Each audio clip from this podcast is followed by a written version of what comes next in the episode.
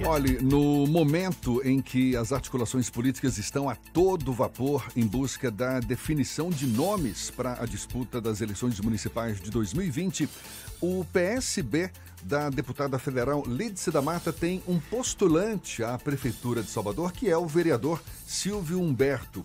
Ele não esconde o desejo de ser o nome escolhido, mas ainda precisa do apoio oficial do partido. Silvio Humberto, inclusive, é defensor de uma candidatura negra ao principal cargo da gestão pública da capital. E também nosso convidado aqui no Isso é Bahia. Seja bem-vindo. Um bom dia, vereador. Bom dia, ouvintes do Isso é Bahia. Bom dia, Jefferson. Bom dia a todos aqui do estúdio, Fernando, Rodrigo. Demais. Por quê? Por que essa pretensão de sair candidato à Prefeitura de Salvador? Jefferson, se você me permite, eu vou lhe responder com uma pergunta, né, que a gente está na cabeça de todos nós. E por que não? Por que, que esse natural não acontece?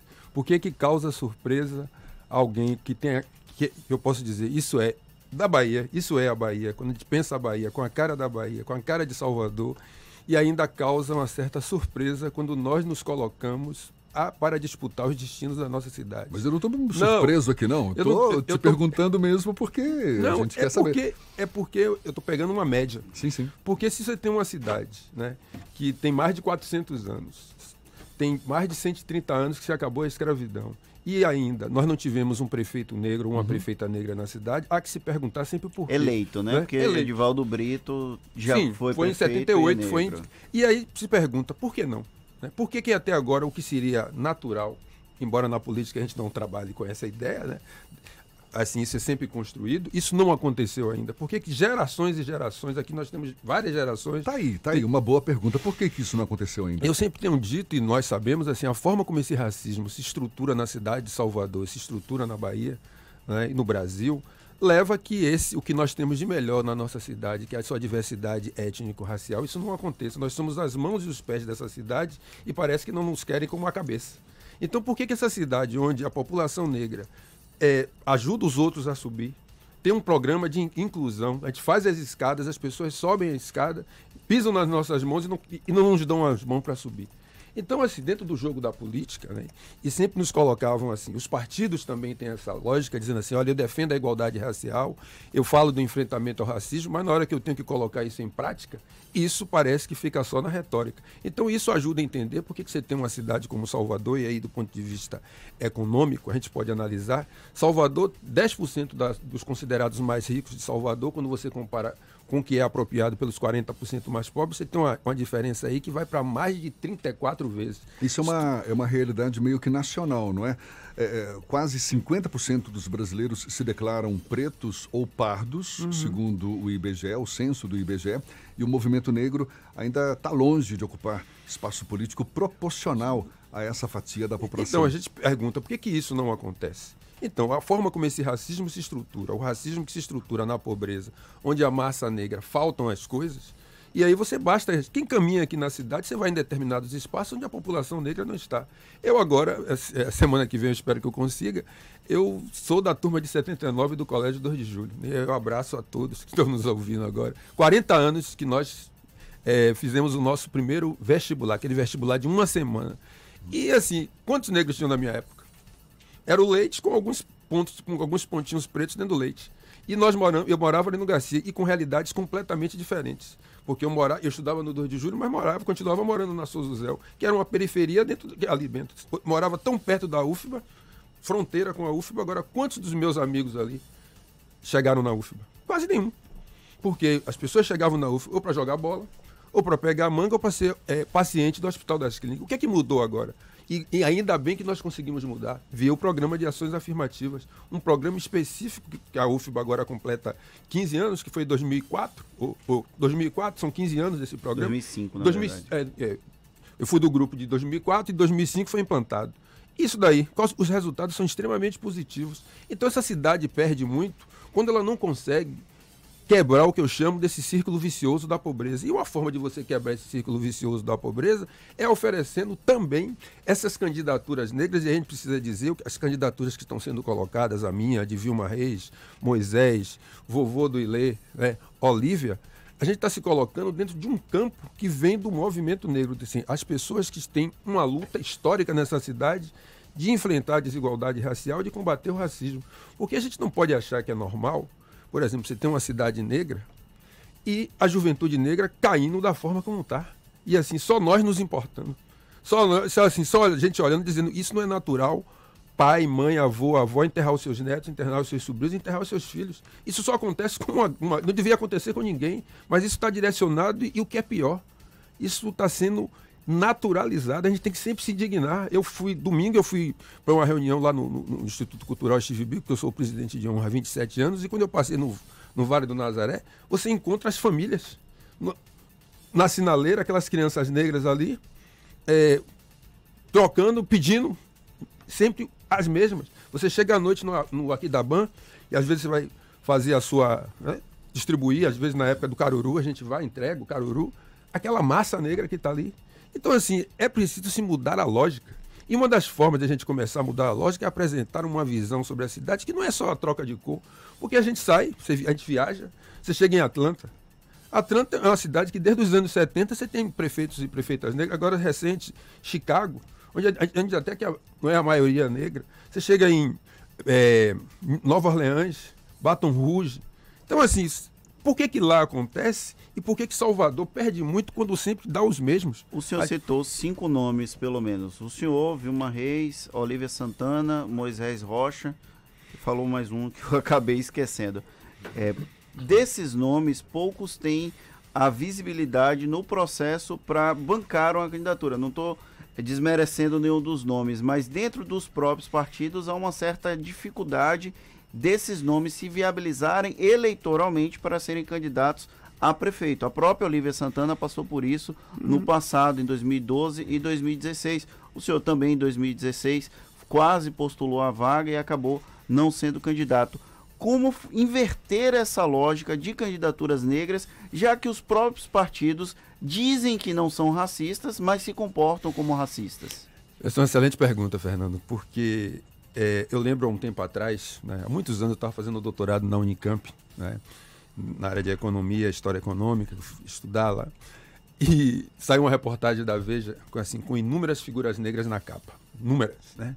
E aí aquela exaltação em 97, 98, assim, olha aqui a participação negra. E dentro da, lá dentro, aí está tudo muito bom, está tudo muito bem, enquanto essa população não está disputando absolutamente nada. Né? Porque é fácil você parar as pessoas quando o outro não chega para você. Então você, pode não ser racista. Seus preconceitos não se manifestam porque você não está em confronto com o outro. O outro está parado pela pobreza. E agora o que nós estamos fazendo dentro dessa, que eu diria, de uma, dessa convergência de saindo em vários partidos, é testar até que ponto é assim, se saiu da nota de rodapé dos partidos, é assim, eu apoio todas as lutas contra a iniquidade, eu sou defensor dos princípios da justiça social, eu acredito de fato que o racismo estrutura as relações de poder, as relações sociais. Então, assim, na medida que a gente se coloca, está levando uma, uma, reação, que eu diria, assim, por que, que os partidos seriam imunes ao que eu chamo desse racismo institucional? Porque só tem racismo institucional quando você começa a questionar a cultura das organizações, quando você chega e diz assim, cadê as pessoas negras, cadê as mulheres, cadê as mulheres negras? E na medida que não estão, tem uma regra invisível que impede dessas pessoas chegarem. Pois é, é essa é, é a grande questão. A gente está conversando aqui com o vereador Silvio Humberto, do PSB, um postulante à Prefeitura de Salvador, defensor de uma candidatura negra.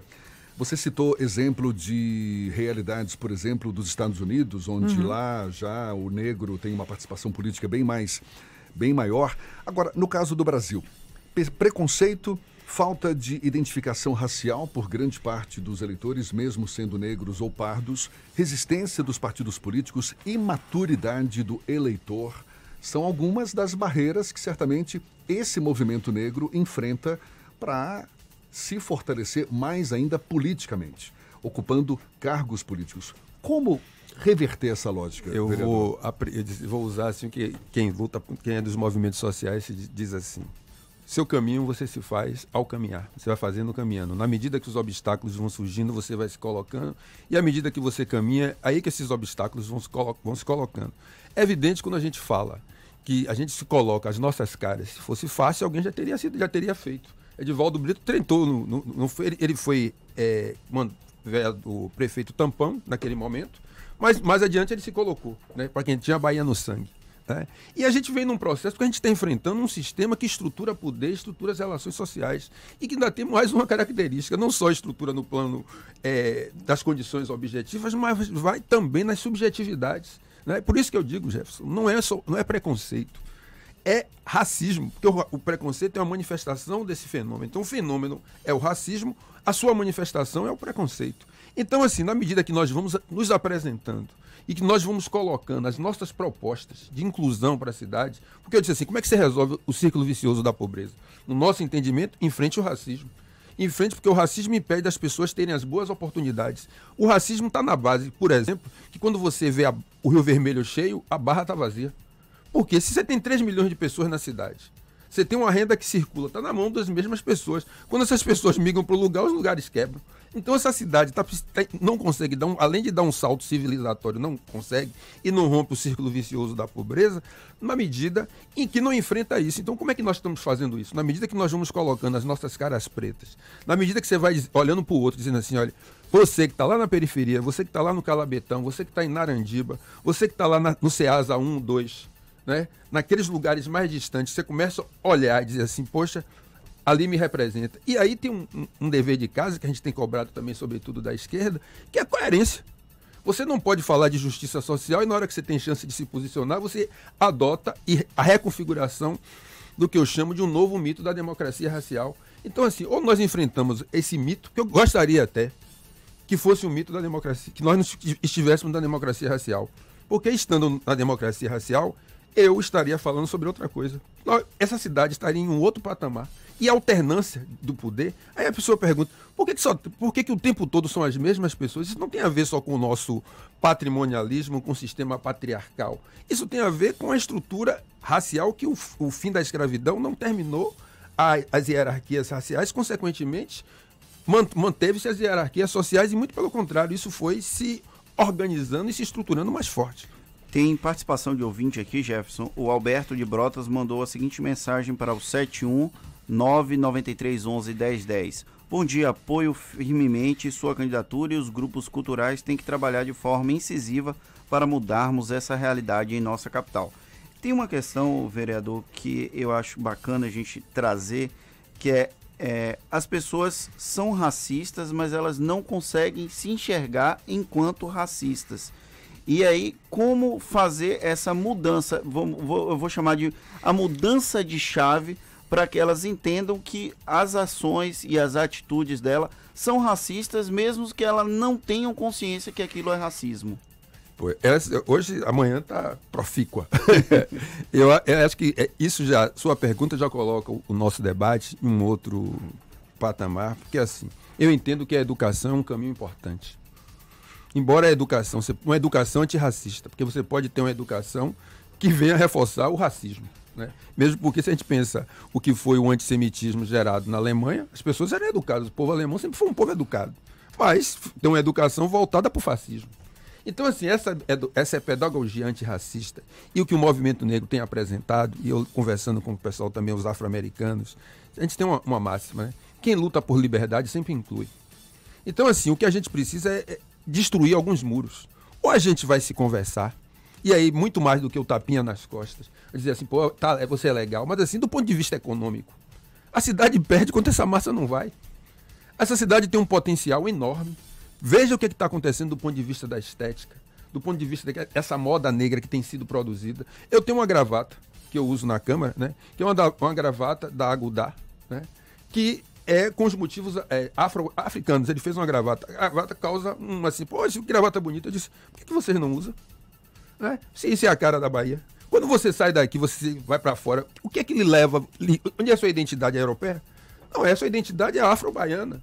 Então, assim, você tem essa massa negra e eu acho que a gente tem um potencial enorme para trabalhar com a cultura, para trabalhar com a economia criativa, que precisa romper com isso, porque senão a gente vai ficar nesse círculo vicioso impedindo. Porque, qual é o grande problema, Fernando? E ouvintes, assim, o racismo, eu sempre digo, é uma grande perda de tempo. Racismo e sexismo, quando se juntam, é uma grande perda de tempo e de energia. Porque imagine, você precisa convencer o outro. Imagine, você que está me ouvindo, convencer o outro que você é um ser humano. Porque o que o racismo tira é sua capacidade, é a sua humanidade. E aí você precisa passar pela fase de dizer assim, olha, você é um ser humano. E aí, a partir daí, tudo que vem de você, como enquanto ser humano, precisa ser valorizado. Então, essa nossa luta é para reconhecer essa humanidade. Né? E a cidade perde muito quando não trata dignamente esse, esse 83% da nossa cidade, que é essa massa negra, e achando que está oferecendo muito. Quando eu vejo, por exemplo, na área da educação da nossa cidade, enquanto uns, eu falei isso, a comparação, enquanto o Colégio São Paulo aqui perto né, tá oferecendo drone, está falando de robótica e está falando de games, não está falando nem de jogos, ele está falando de games. Aí você chega na rede pública, está discutindo o quê? Se vai ter ADI, auxiliar de desenvolvimento infantil, se a questão do fardamento há bem pouco tempo, se vai valorizar o servidor ou não. Então você fica numa corrida onde você está dando uma Ferrari a um e você está dando um carro humilde, chegando na paralela, quem chegar no final vai levar. Tem dois ouvintes aqui participando. O Raimundo Nonato Vilas Boas, ele fala: o campo político municipal ainda carece de negros por falta de protagonismo.